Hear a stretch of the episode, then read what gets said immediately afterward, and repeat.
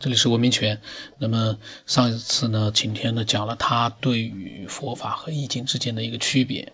那么他他也给我发了一篇文章，是关于荣格、黑格尔和莱布尼茨如何评价易经。呃，因为呢，怎么说呢？呃，易经呢绝对是伟大的。那么易经很伟大，但是呢，中国人呢，呃，有些这个网络里面的一些呃传播者呢也很伟大。他们经常会把一些这个鸡汤性的内容啊，或者是一些各种各样的一些话呢，他们把它，呃，把它的作者呢加上现在大家都熟知的一些人，比如说经常会有马云是这么说的，然后那个白岩松是这么说的，那种金句呢非常的多，所以呢，你说这个隆格尔啊、莱布尼茨啊、黑格尔啊他们去评价易经呢，我相信可能也会有，但是就不知道是不是真的了。那易经呢，无疑是伟大的。那么，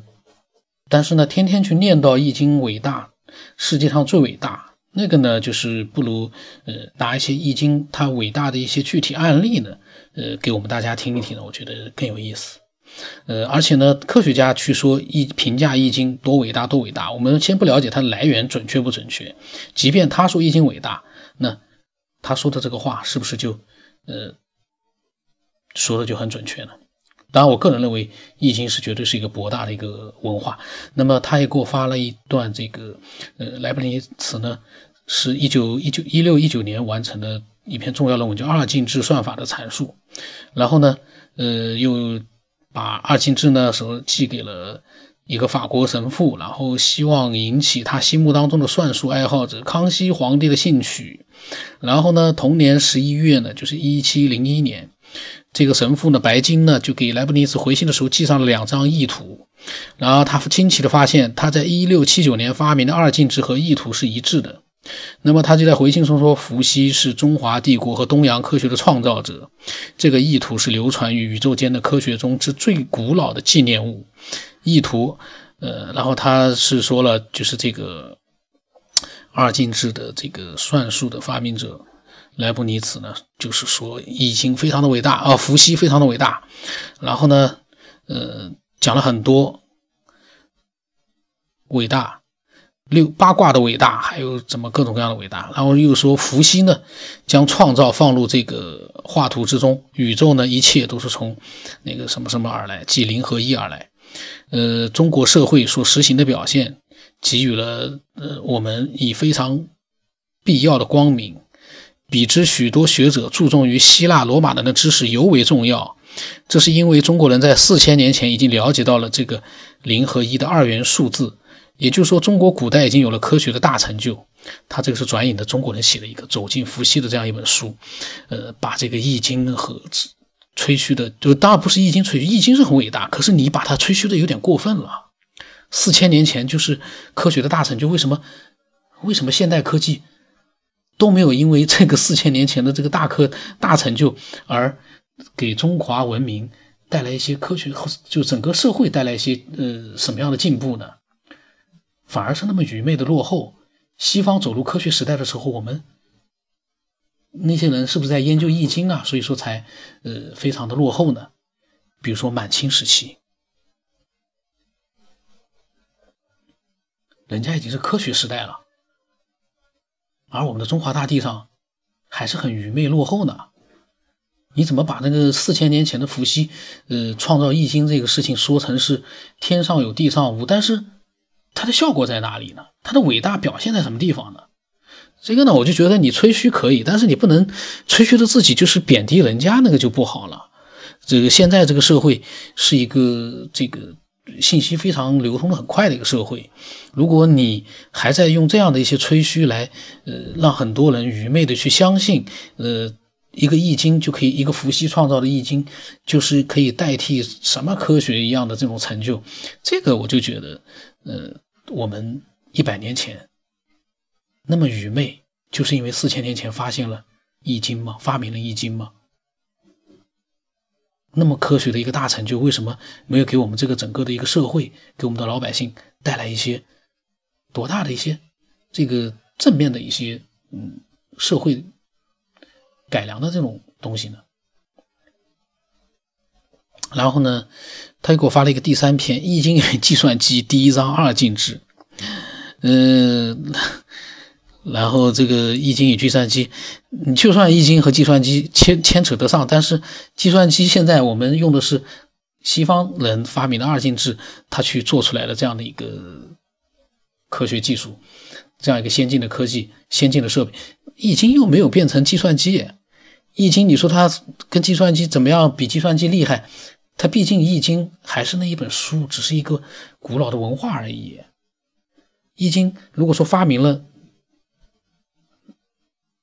如果说他说发明了我们的这个最现在的这个计算机啊，或者说是手机啊，那倒也就算了。你不能说。还在说易经啊多伟大，比计算机二进制还要那个发现的早，那个 真的是很有意思。那么呢，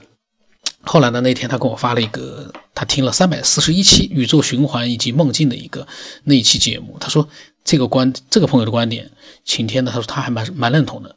那易经呢我们就先翻篇了，因为关于易经呢就是说这么博大的一个古代文化呢。呃，是很值得嗯很多人去研究的，但是呢，千万不能把它上升到一个这个古老的，就是一个多大的科学成就，超越了地球文明以来最呃最厉害的一个科学成就，绝对不是。如果是的话，那就更加说明了我们这个国度有问题了。四千年前发现了这么伟大一个科学大成就，可是，在一百年前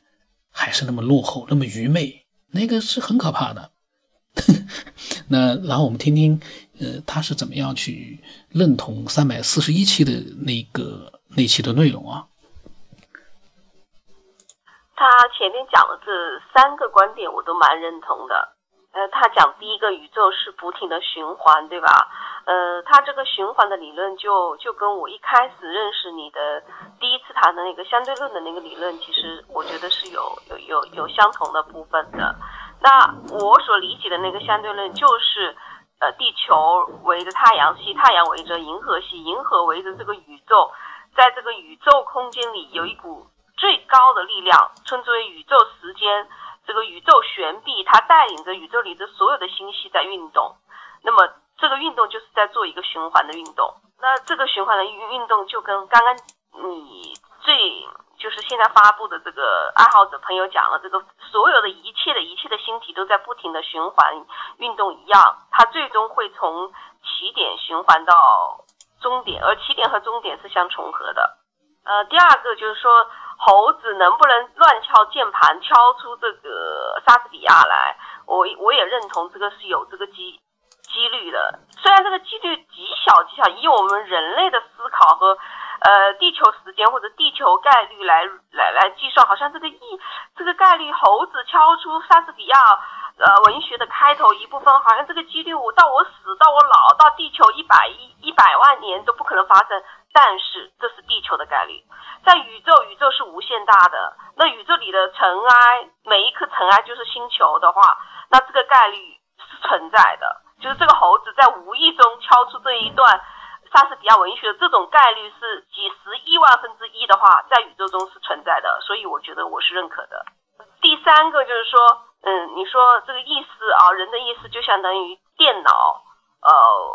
删除了它，譬如说，呃，硬盘把前面的格式化了，那什么都不记得了。那这个其实我们老是去想，只有电脑可才可以这么做，我们为什么不逆向思维？逆向思维就是我们人类创造的电脑，我们电脑里格式化掉前面所有软盘呃硬盘上软件的东西。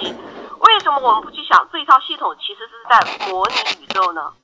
我们逆向思维，人类创造的这种电脑格式化的系统，实际上就是在向宇宙学习，实际上是向宇宙模拟。实际上我们是反反过去向宇宙学习。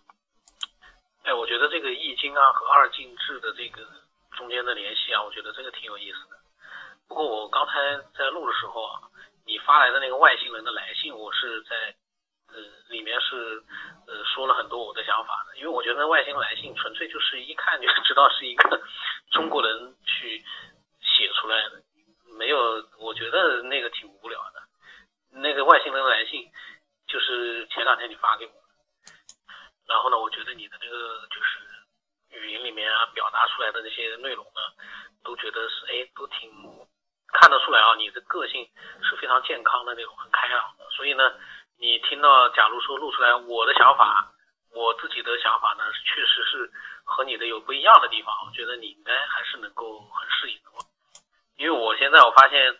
最近我有的时候自己呢，就是说。录的时候呢，有很多想法呢，确实有的时候表达的可能也不是很好，所以这个呢，就是我以后如果说万一听到呀，他怎么这么说啊，你到时候心里面反正，呃，你就只能包容一点了。哦，我今天正好上午还录了几期你你跟我讲的一些分享的一些东西，里面还有很多我个人的想法，我扯了很多，结果后来呢，发现我录了录了好几期，结果后来发现。都没录出来，都是电流的声音。呃，我当时因为可能没注意嘛，但是呢，之前的都录了好多期，嗯，还蛮有意思。然后你讲的这些东西呢，呃，我觉得不管怎么讲，可以给很多人应该也能思考一些东西吧。不过那个就是通灵啊，还有那种。呃，通过周易来算命啊、看病啊，我个人是觉得蛮神奇的。但是这玩意，可能因为我没有去呃太多的去了解，我只是从我的角度，就像你刚开始认识一样，呃，比较神奇一点，呃，很有意思。啊，你刚刚说没有录出来，都是电流的声音，你知道我脑子里。你突然电流一下闪过，就像一个小小的闪电一样。你看我想的什么？是不是我们我跟你的火花思想火花的碰碰撞之中，你在录的节目的过程中，我们无形之中泄露了天机？开玩笑，开玩笑啊！应该应该是技术故障，我才不怕什么泄露天机呢。如果说我们真的呃泄露了天机，真的能够给人类或者说起码给中国人大部分的人带来思想的。头脑的风暴或者带来启蒙吧，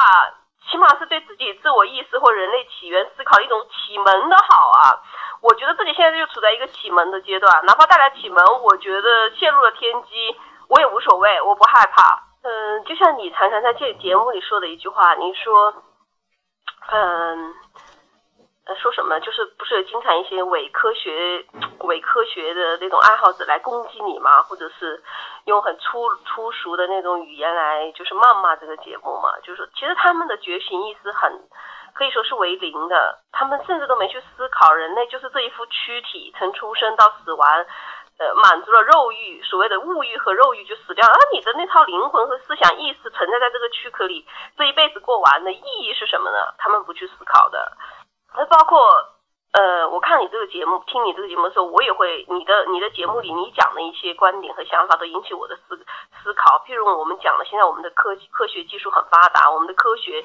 我们的科技给人类的这几千年带来很大的进步。但是其实我们细细的想一想，无论是西方的科技，就是像手机啊、汽车啊、飞机啊、无线 WiFi、互联网啊。呃，特斯拉汽车啊，就是充电桩啊，嗯，就这所有一切的所谓的科技，包括科学上的进步、医学上的进步，其实很多还是在我们的跟我们这颗肉体、跟这个身体、肉体、肉身躯有关的科技发展。可是我们的灵魂、我们的意识、我们思想和精神方面，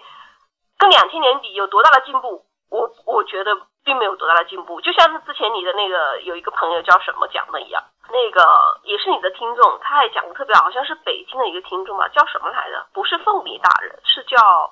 反正他也是说引起他的思考，就他他那个想法也是以我我也是很认同的，包括你你的这个节目，你知道吗？如果用佛教的讲讲法来讲，其实你开了这个节目，你是功德无量的，九天先生。你开了这个节目，你会引起很多民间的，就类似于我这样的爱好者，包括你自己回想，你你你建立了这个节目之后，有多少爱好者跟你联系，并且把他们的思想跟你交流？这些人都是实实在在存在的真实的人，而且这些人很多，他的知识水平，他的呃受教育的程度并不低。那你引起了这么一群人去觉醒，去自我。意识的觉醒，去思考，就像我们看的斯蒂芬斯比尔伯格的那个人工智能里那个小机器人，他的自我意识的觉醒一样，你等于说带动了一批人去思考，他们去觉醒，然后他们又再去带动他们周围的人去思考我们人类的起源，我们科学的起源，我们人类的物种，我们人类这个物种是从哪里来的？也许就这就像一个头脑风暴一样，就像当年的一个就是共产主义的幽灵在欧洲的上空游荡一样，它会掀起一场风暴。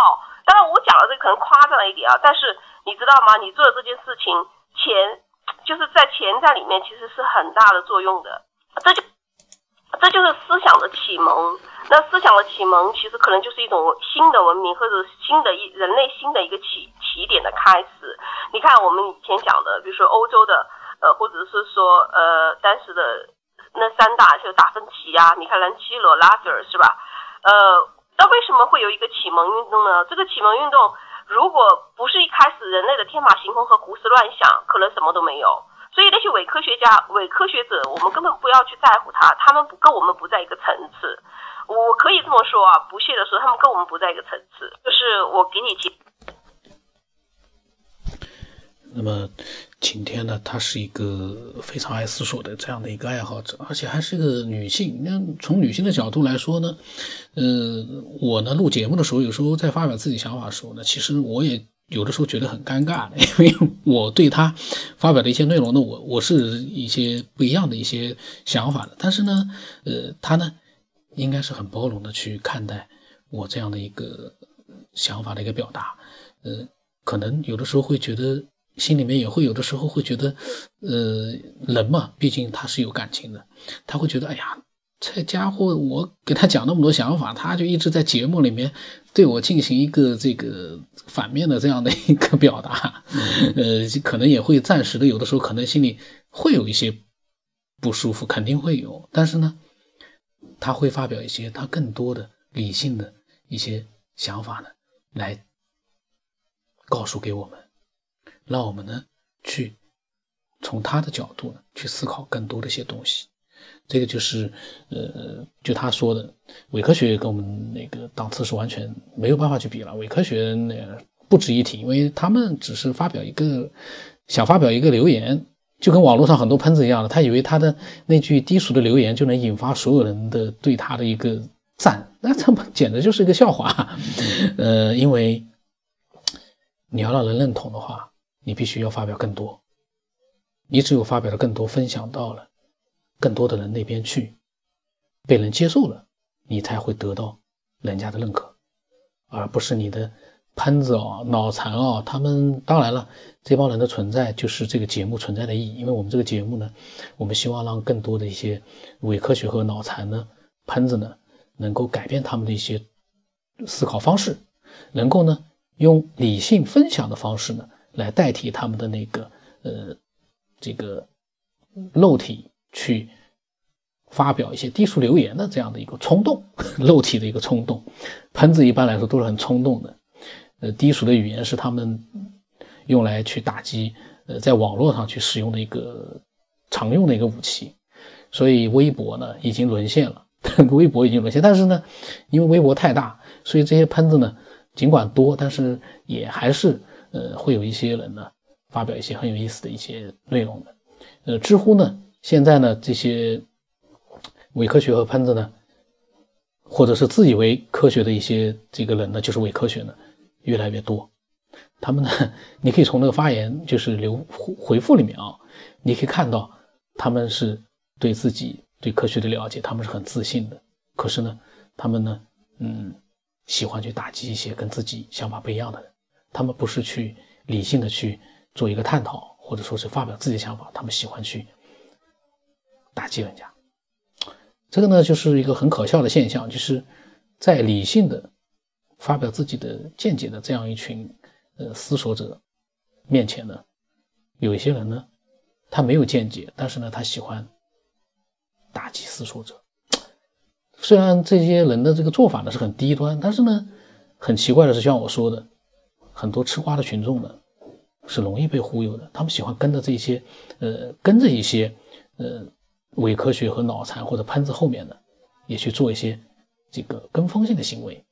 因为他们骨子里面呢，呃，还没有养成一个理性的去分享的这样的一个习惯，所以呢，也很难一下子去接受我们这种很多的这种爱好者呢，理性的在分享自己的可能。不为人知的神秘的，让人觉得难以置信的一些东西。这样的一些分享多有价值，多真实啊！听到了你不谢天谢地，你还要来几句话来打击人家，你说这样的一些伪科学，嗯，素质有多低呢？呃，从这个晴天这个内容讲到伪科学了，这个是有点跑题了。那么，呃，如果你有你的想法呢，呃，把它分享给我们吧。我的微信号码是。b r o n s 八不让成八，微信的名字呢是九天以后，添加我之后呢就自由自在的去发酵发分享你的想法，呃就不要总等着我来给你回复，因为呃一般来讲，不管是科学的还是收藏的，呃爱好者加加了我之后，我基本上都不会去跟他们去聊天的，那个聊天那个耗时间不是我愿意去做的事情，但是呢，如果你分享了很多你的想法之后，我会让他。被更多的人去听到，然后呢，呃，我也会，只要我有时间，我就会发表一些我自己的看法。那当然，更多会在节目里面发表我的看法。你像晴天发表那么多的东西，我只在节目里面来讲我的想法，因为我不太愿意跟你聊了很多想法之后，在录节目的时候再把它再录一遍，那个对我来说我是难以忍受这样的一个重复的，我觉得没有太大意思。我情愿录节目的时候不完美一点，因为录节目时候你。听到哪说到哪的时候呢，肯定不完美的。但是呢，那是我所喜欢的真实。这个世界本身就不完美，你干嘛对一个节目不能包容一点呢？这句话我是对伪科学讲的，对那个喷子讲。那么今天就到这里吧。